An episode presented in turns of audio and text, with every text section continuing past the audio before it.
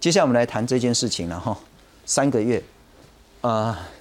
三个月前是新的，三个月后变成这样子，这是在高雄空气污染的情形，怎么解决？来看看。拿出在高雄办公室的空气滤网，画面中右边的明显比左边全新的黑很多。地球公民基金会副执行长王美玲指出，办公室所在的前金区滤网才用三个月就脏成这样，包括前金站在内，高频有七个测站，今年一月份三十一天，空瓶指标没有一天出现绿色的良好等级，有的测站污染程度是北部的好几倍。一月二十七号，高雄大寮站的日 PM 二点五日均值浓度到七十五微克，台北市中山站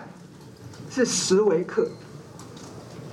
所以可以想象是七点五倍的这个浓度有这么的高。地公指出，南部空污来源复杂，防治工作更为挑战。但针对电力业与钢铁业等排放大户，相关排放标准迟迟不加严。另外，固定污染源必须依排放量缴交空污费，费率偏低，无法收到更多钱来改善空污，更遑论引导高污染产业减污。费率太低的话，并没有办法凸显它原来要扮演的那个积极引导厂商改善角色。所以，空污基金的费率。偏低这个问题必须严重的正视。高雄也提了一个电力业的这一个标准过来，应该近期就会去进行这一个案件的一个核定。像空屋费的这个检讨，其实我们从去年到现在也一直持续在进行。呃，相关的检讨的一个工作。面对民进党中部立委在立院提出主决议，让中火燃煤机组提前十年除役，试图减缓中部空污，环团是否期待民进党高雄八位立委协助解决南部困境呢？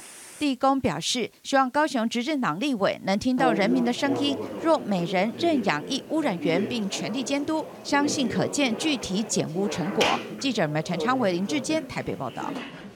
介绍来宾，地球公民基金会的副执行长王美玲。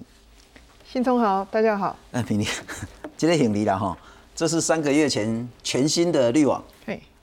新的贵灯油。按年为这三个为变呢？对，跟我们解释一下。好，这个是嗯。我们安装在这个办公室哈的进气系统的这个 HEPA 滤网哈，有人念 HEPA 哈。那这个滤网其实一般他们这个建议是说六个月以内要换哈。那地球公民基金会我们高雄总部的会址哦是在高雄市的前金区。那这个滤网呢是从新的那个白色的这个我们安装大概在空屋季节，也就是大概每一年的十月哈开始这种空屋季，我们安装。三个月不到哈，就已经黑成这样哈。那所以我们今天特别把这个拿上来给观众朋友看看。三个月不到，对，不到三个月，将近三个月的时间就黑黑成这样。我对高雄不是说那么熟，但前金是很多工厂吗？对，前金没有什么工厂，前金应该是算跟高雄市政府很近的一个空气品质监测站。哎呀，不是拢靠近的住宅区？对对对，算是住商办的地方，它不是靠近工业区，也不是。啊，你那不是在大拿坡遐？对对对，不是工业区附近。对，所以其实是要跟大家说，其实高雄的空气污染状况还是非常的严重哦。因为我们如果看这里面的这个乌黑的这些例子，你应该想象，如果说是没有经过这个 HEPA 的这个过滤哈，直接到我们。人体哈的吸收，从我们的呃这个鼻鼻腔我们呼吸道进去哦，到我们的肺脏，这个是不敢想象。了解了解，不过我们刚也一开始谈到说呢，请拜托云嘉南高频的民众，请导播再让我看一下电脑了哈。明天、后天、大后天，因为它只预告三天了哈，那下礼拜不晓得怎么样，至少接下来三天，请南部的民众务必要自注意自己的健康状态。因为呢，东西昂，这个是对所有族群的健康都有危害的。呃，这个是 AQI 的这个所谓的预报系统。呃，这一阵子因为疫情的部分，我们很少谈空屋，很显然空屋根本没解决掉。应该这样讲哦，去年的我们看那个 AQI 哈，就是这个空瓶指标，确实红害的占日数或是橘色警戒的占日数是有减少。是，但是其实我们看今年一月一号以来。高雄跟屏东其实常常都是橘灯，好橘就是橘橘色警戒哈。那我们其实也整理了一下，其实就是刚刚讲的前金站，我们第二公民基金会办公室所在地前金站哈，以及比较南边一点点在前镇的一个站叫复兴站，哦复兴站哈跟前金站，还有就是我们比较熟悉跟工业区比较有关系像大寮站。好像林园站是还有像这个小港站哈，这五个地方，以及包括屏东的潮州站哈，就是很多人去吃修林冰那个地方哈，潮州站哈，还有这个访寮站哈。我们知道这个在房山的北边一点点邦寮哈，邦寮已经就下卡，对对对，再往南就已经到了这个所谓的恒春半岛哈。这屏东的潮州站跟访寮站，以及刚刚讲的高雄这这五个车站，这加起来这七个空气品监测站，是今年一月份里面三十一天里面没有一天是 AQI 是绿灯。好，所以这看起来是天天空气都很脏，都不好，就是黄灯，要不然就是橘灯，要不然就是红灯。像大寮站。上个月哈，就是二零二一年开春以来，元月一号以来，三十一天里面有六天是红灯，好，然后再来就是橘灯跟黄灯。很多人说啊，这中国海呀，所以这比在怪咱台湾政府。对，其实大家常常在讨论到底是境外还是境内啊。那我们都知道，其实不管从环保署的资料，或者是环保署、环保局哈，或者是这个学者资料，其实都看到，其实境外是有啊，有好几个事件是境外是有一些，但是境外的贡献还是微量啊，特别是高频哈。其实我这边有一张是高雄市他们呃高雄环保局自己做的一个一个说明哦，他们其实也也有讲说有一部分是境外，可是境外真的只是微量一部分，大部分还是我们自产自销自己本土的污染。所以包括潮州潮州空污本来就很严重了哈，那我们谈很久了。是，你潮州工帮聊，也就是说，当然高雄的空屋以及屏东的空屋，对。大部分都是高雄工业区所制造出来的。对，高雄的工业的污染源确实是大宗哦，特别是像电力设施哈，我我不是只有讲电厂哦，电力设施其实包括有很多的气电共生的锅炉设施，这些气电共生有些是燃煤的。嗯哼。好，那所以电力设施其实，在呃高雄的固定污染源的排放量里面，如果以硫氧化物跟氮氧化物来说，它大概都占了六成那么多。了解，贡献量这么大，硫氧化物、氮氧化物就是最严重会致癌的这些物质。哎，硫氧化物、氮氧化物它又是 PM 二点五的前驱物，它又会衍生为 PM 二点五。然后我们来看看，嗯，高雄在七个测站，刚刚那个敏玲也谈到，前金复兴、小港、大寮、林园、潮州跟访寮七个空品测站，在一月的时候，上个月没有半天 AQI 是绿灯的，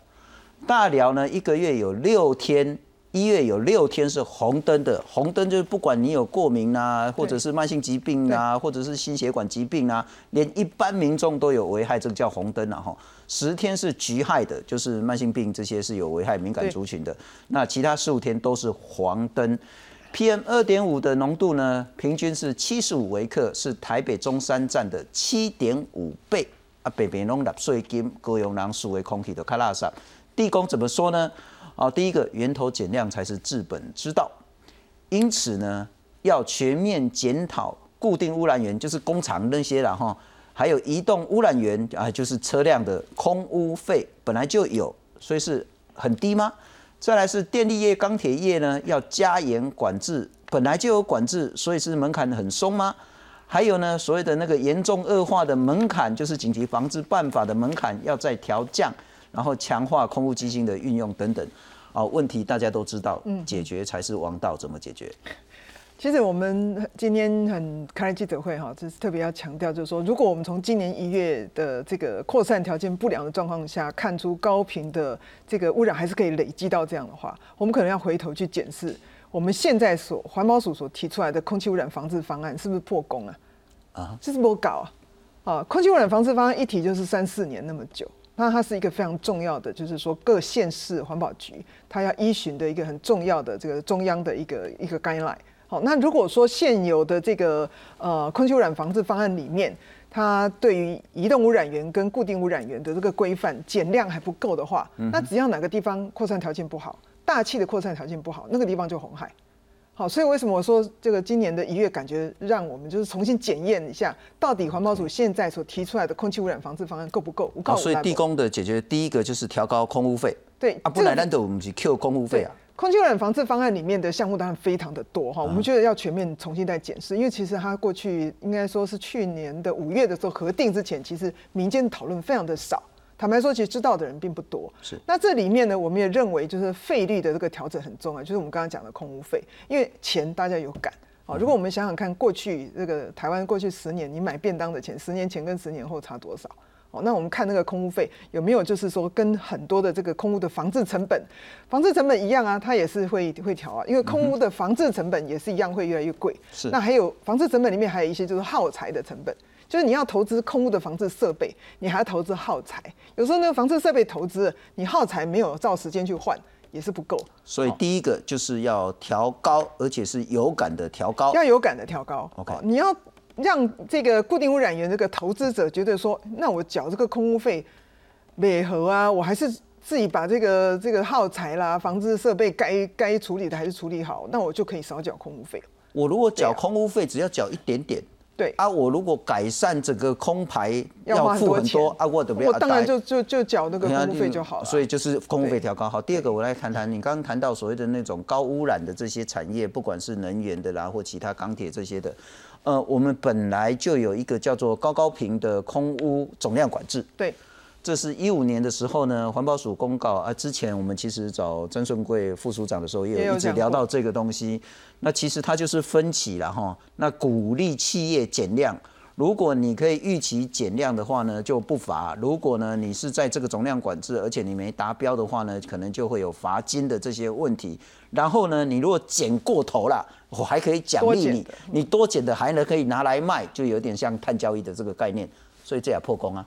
二零一五年他们实施第一期哈，三年之后，其实到现在一直都没有第二期的那个规划草案出来哈。其实环保署到底在空污总量管制的这个制度上的第二期打算怎么做？其实坦白说，我们也雾里看花，到现在还没有出来。但我必须说，坦白说，如果我们希望透过高频的空污总量管制的第二期有成效的话，其实环保署在总量管制里面一个执法很重要，就是说，如果你进到高雄来的污染，假设增一。现阶段它的这个底这个减少哈，就是要求就是说增一要减一点二，好，增一要减一点二，这是微幅的调整。但其实我们在总量管制一开始实施的时候，我们就讲，如果进来高频增了一个单位的污染量，最好可以减到一点五或减到二，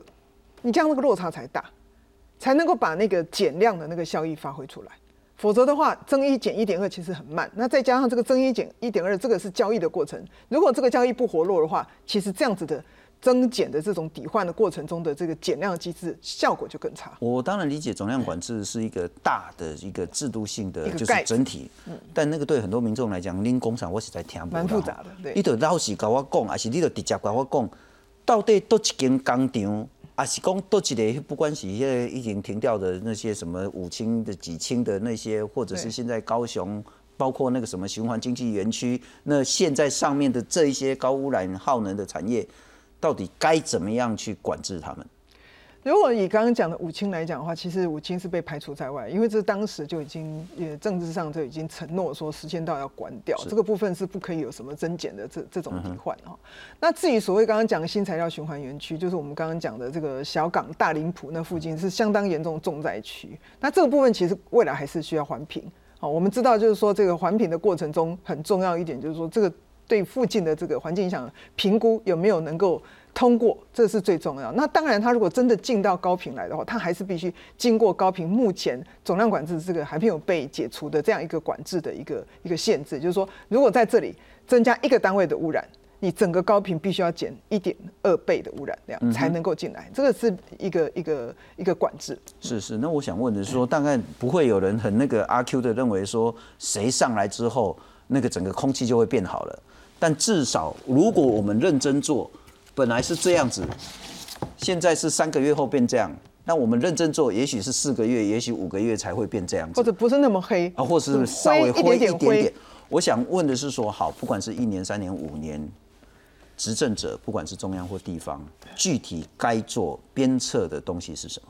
其实空气污染确实，我们都从学者的报告里面看出，它确实是污染源来源非常的多。那每一种污染源其实都不能够错放。比如说，我们今天我们特别讲的，就是说这个电力设施，电力设施过去大家花比较多的力气在讨论中火、新达，但是大家都忘了还有好多燃煤的气电共生锅炉。燃煤的气电工程锅炉，它其实一样是在在烧煤，它的污染量也是蛮大。所以我们刚刚讲的电力设施的加严标准，就是包括气电工程，你必须要。所以嘎定那个新达电厂，对，呃那个是一般我们讲的电电厂嘛，哈，那个新达电厂。但我们讲的很多可能石化厂里面就有气电工程锅炉啊，是石化厂里面气电工程锅炉它也是燃煤的，它污染量一样是很大啊，。伊迄敏感那张刚好都给它关这。啊，如果电力设施的这个加盐标准下去的话，它不管是燃煤的、燃油的，未来它的那个排放标准要跟燃气差不多。我们对气电公司的这些过路并没有严格标准。老实说，现在的标准都蛮宽松的，都蛮宽松。我们是希望现有的这个电力设施加严，就是说，